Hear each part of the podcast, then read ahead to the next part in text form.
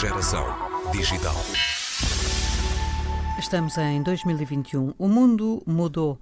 A criança vai à escola foi substituído por vezes por a escola vai à criança. Não sabemos o que o futuro nos reserva, mas é bastante seguro que boa parte dele será digital. E Moçambique está apostado em abrir essa porta desde já a milhares de estudantes. Escola em Casa é o projeto que reúne a MTC, a Movitel e a JP.IK. O objetivo é levar o ensino a mais de 280 mil crianças, com recurso a hardware, software, conectividade e uma plataforma de ensino à distância. O projeto piloto está concluído. Arranca agora o Escola em Casa.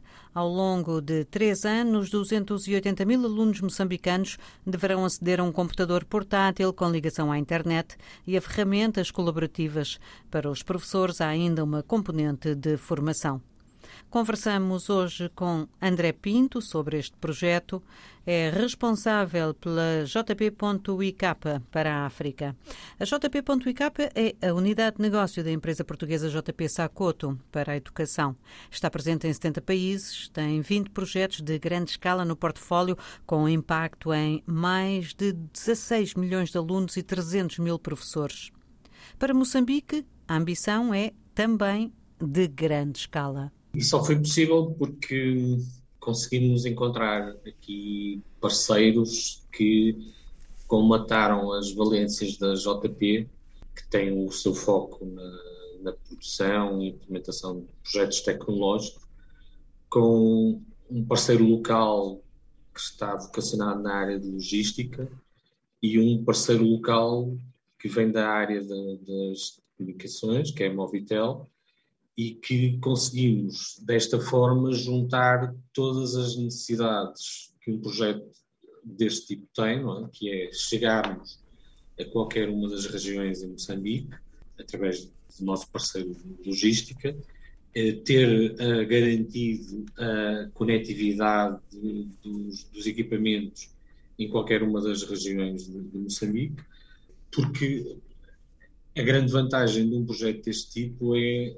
reduzir as assimetrias que temos entre a área rural e a área urbana, é? em que o que verificamos é que a pandemia veio ainda um, afundar mais esta diferença entre o acesso ao ensino nas zonas rurais e o acesso que foi mantido nas, nas cidades que era possível alguns alunos frequentarem, uh, frequentarem o ensino. Aquilo que temos notado no último ano foi que a diminuição dos transportes públicos, uh, muito do, dos efeitos do, do, lockdown que eles fizeram no, em Moçambique, em que reduziram o número de, de transportes uh, existentes, não permite que os pais deixem os filhos irem à escola, porque não havendo assegurado o transporte de retorno no, final da tarde, é, é óbvio que, que eles tiveram que deixar de, de, estudar. Portanto, criar um projeto destes de ensino à distância, permitir que estes jovens continuem ligados ao sistema de ensino, continuem a ter alguma progressão, na prática estamos a, a, a ter um impacto muito grande porque estamos a, a, reduzir o efeito da pandemia no abandono escolar e o efeito da pandemia na passagem do ano, que era, por norma, já um valor baixo em Moçambique, e, desta forma tentarmos mitigar esse, esse efeito. A minha primeira dúvida, desde logo, é a seguinte: em zonas menos urbanas e mesmo em zonas periurbanas de Moçambique, o projeto garante o acesso à conectividade mas há o acesso à, à própria energia elétrica que não é uniforme nem é garantido em todo o lado. Isso poderá ser um obstáculo a que o projeto corra muito bem em algumas zonas? Sem dúvida. Isso é um ponto que nós sempre que implementamos um projeto desse tipo, olhamos sempre para a sustentabilidade do próprio E o tema da, da, energia elétrica é um tema que nos preocupa logo desde o início. E, e nós temos previsto eh, neste projeto, fornecer eh, pequenos painéis solares que permitem o carregamento do equipamento ao aluno. apesar de todos os nossos equipamentos terem uma autonomia de 10 a 12 horas de utilização. O que também nos permite uma outra situação mais híbrida, como do aluno ir frequentar uma aula de dois em dois dias presencial, ter a hipótese de carregar na escola o, equipamento e depois em casa poder usá-lo uh, com a bateria. Portanto, ambas as situações estão previstas e, e temos em conta uh, apoiar esses alunos que não tenham acesso à, à energia elétrica com estes painéis solares portáteis que lhes vão permitir carregar, carregar os equipamentos. Outra questão que se me coloca é: são equipamentos hum, uh, com uma robustez, digamos, apropriada? Imagino que muitos deles vão parar a, a, às mãos de crianças, não direi de idade, mas crianças, apesar de tudo, dos primeiros anos, de, dos primeiros níveis de ensino, são equipamentos robustos, claro. Sim, isso é uma excelente questão, porque a experiência que nós temos nestes últimos 12 anos em implementar projetos em vários continentes, onde já distribuímos mais de 17 milhões de equipamentos, uma das grandes experiências é, para além da logística da distribuição eh, nestes países, que é um grande desafio, e que temos colhido muita experiência nos outros projetos noutros países, a, a outra experiência é a manutenção destes equipamentos o que nos obriga, a, a priori, a desenvolver o que nós chamamos de Education Reference Design, que é equipamentos que são adequados para a educação. E, por exemplo, os nossos equipamentos não têm uh, uma coisa que é normal em qualquer laptop que nós temos de uso doméstico, a própria ventoinha, porque com o tempo nós verificamos que um dos pontos de entrada de problemas dentro do equipamento era através do pó ou mesmo da umidade ou da água, eh, pela própria utilização, como diz, em zonas onde, o ambiente não é tão controlado e nós temos que exigir que os alunos eh, controlem as zonas e até gostamos que usem em ambientes exteriores e que tenham uma interatividade com os devices muito grande. Por isso, todos os nossos equipamentos são ruggedized, portanto, são equipamentos robustos, que conseguem resistir uma queda de 100 centímetros, uh, uh, portanto, numa, de uma carteira normal de ensino, o equipamento pode cair e não vai ter nenhum dano.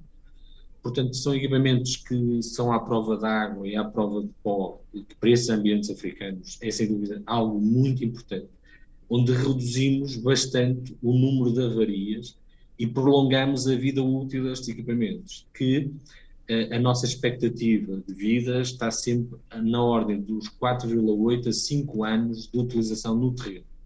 Portanto, isto permite-nos logo ter uma garantia adicional de que estes equipamentos vão estar bastante tempo uh, em uso por parte dos alunos.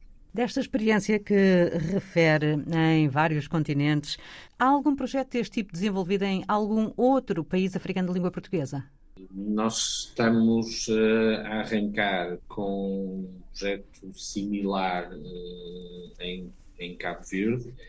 Uh, tivemos uma experiência em Angola cerca de uns 4, 5 anos atrás, mas muito focado na capacitação dos professores, que é um tema que para nós é muito importante. Nós, com o projeto que desenvolvemos em 2016 no Quênia, onde entregamos mais de 700 mil equipamentos num ano em mais de 14 mil escolas primárias. Um dos aspectos importantes é a capacitação destes professores, porque se eles não conhecerem a tecnologia, não a vão usar. E, por simplesmente, encostam a tecnologia e não a usam em prol do ensino que estão a promover. Portanto, desde aí que nós compreendemos que o ensino dos professores, ou o apoio dos professores nesta nova tecnologia, é um aspecto muito importante. E, e, voltando aqui ao nosso projeto em Moçambique, nós, para além das duas fases que o projeto vai ter, uma fase inicial eh, já este ano, com entrega de 25 mil equipamentos, e onde vamos capacitar mais de 5 mil professores nesta tecnologia. Quando o projeto arrancar eh, por uma forma de escala nacional, onde estamos a prever logo no segundo ano perto de 250 mil equipamentos, vamos treinar 30 mil professores. Portanto, nós temos sempre eh, esta preocupação de uh, enquadrar todos os principais players, que são neste caso os professores, são eles que dinamizam este ensino à distância, vão ser eles que vão produzir os conteúdos que vão estar na plataforma para os alunos utilizarem, mesmo com as aulas online, as aulas vão ser gravadas para que os alunos possam posteriormente voltar a ir às aulas e voltarem a relembrar os conteúdos.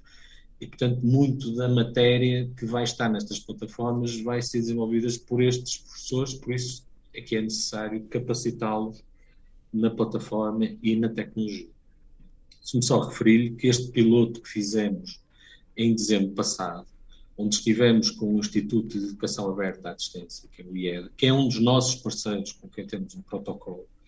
Nós tivemos durante um mês eh, com uma turma de 20 alunos que tiveram os equipamentos em cada uma das suas próprias casas, em que tivemos professores do, do IED a desenvolver conteúdos, a planearem aulas, a desenvolverem aulas semanais já com esta plataforma. E só depois deste piloto executado em dezembro e dos relatórios eh, de todas as entidades, todos os departamentos do Ministério eh, que avaliaram o piloto, é que o Ministério decidiu avançar com a solução. Houve este teste, este piloto perto de, de Maputo, é onde nos permitiu afinar a solução para poder escalar para nível nacional. Não temos tempo para muito mais, mas uh, ainda lhe perguntava. Aqui há cerca de mais ou menos 20 anos, uh, alguém lançou a ideia One Laptop per Child, com esta crença de que um computador na mão de cada criança no planeta ia transfigurar completamente, para melhor, o, o, planeta. É um bocado nesta senda que podemos situar estes projetos e pergunto também, é a JP que, que vai à procura dos projetos ou, ou são os parceiros que vêm bater à porta da empresa? Temos ambas as situações e neste caso aqui foi uma aposta da JP já há vários anos em países de língua oficial portuguesa, onde tentámos ter uma presença uh, muito grande, em que nós já estamos a trabalhar com o Ministério nos últimos 4, 5 anos de uma forma muito ativa, com o Ministério da Educação de Moçambique, e, e, portanto tem sido aqui uma, um impulso grande da nossa parte. Sobre o aspecto de, um, de um equipamento, uma criança, eu posso dizer, a nível pessoal, tem sido muito enriquecedor todas estas experiências. E, e, nós tivemos uma demonstração em Maputo, especificamente, nós tivemos um evento chamado Innovation Africa em 2017, em que nós pedimos ao Ministério para nos disponibilizar uma turma de ensino básico durante um fim de semana para que na segunda-feira apresentassem ao Sr. Presidente, o Presidente Nussi, como é que deveriam utilizar a tecnologia.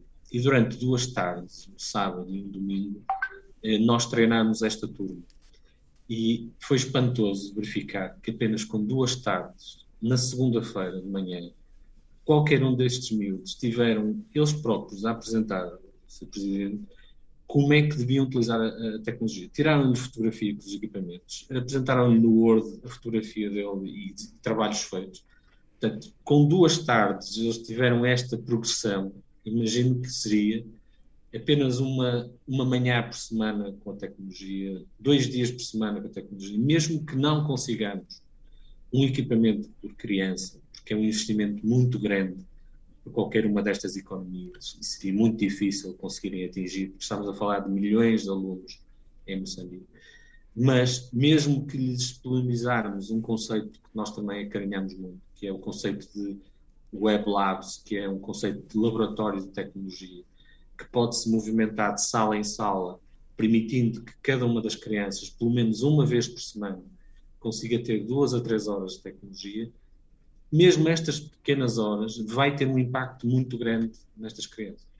Não tenhamos dúvidas que o futuro vai precisar de, destes programadores e, e todas estas sociedades, estes países, têm que tentar minimizar esta perda de competitividade que estão a ter de não estarem a preparar esta geração para os novos empregos que aí vêm. André Pinto é Regional Business Manager para a África da JP.IK, a empresa portuguesa que implementa projetos educativos de grande escala com integração tecnológica. É um dos três parceiros do projeto Escola em Casa, que ao longo dos próximos três anos quer levar a escola a casa de quase 300 mil crianças moçambicanas. Os outros dois parceiros são a Movitel e a MTC, Moçambique Terminal de Carga SA.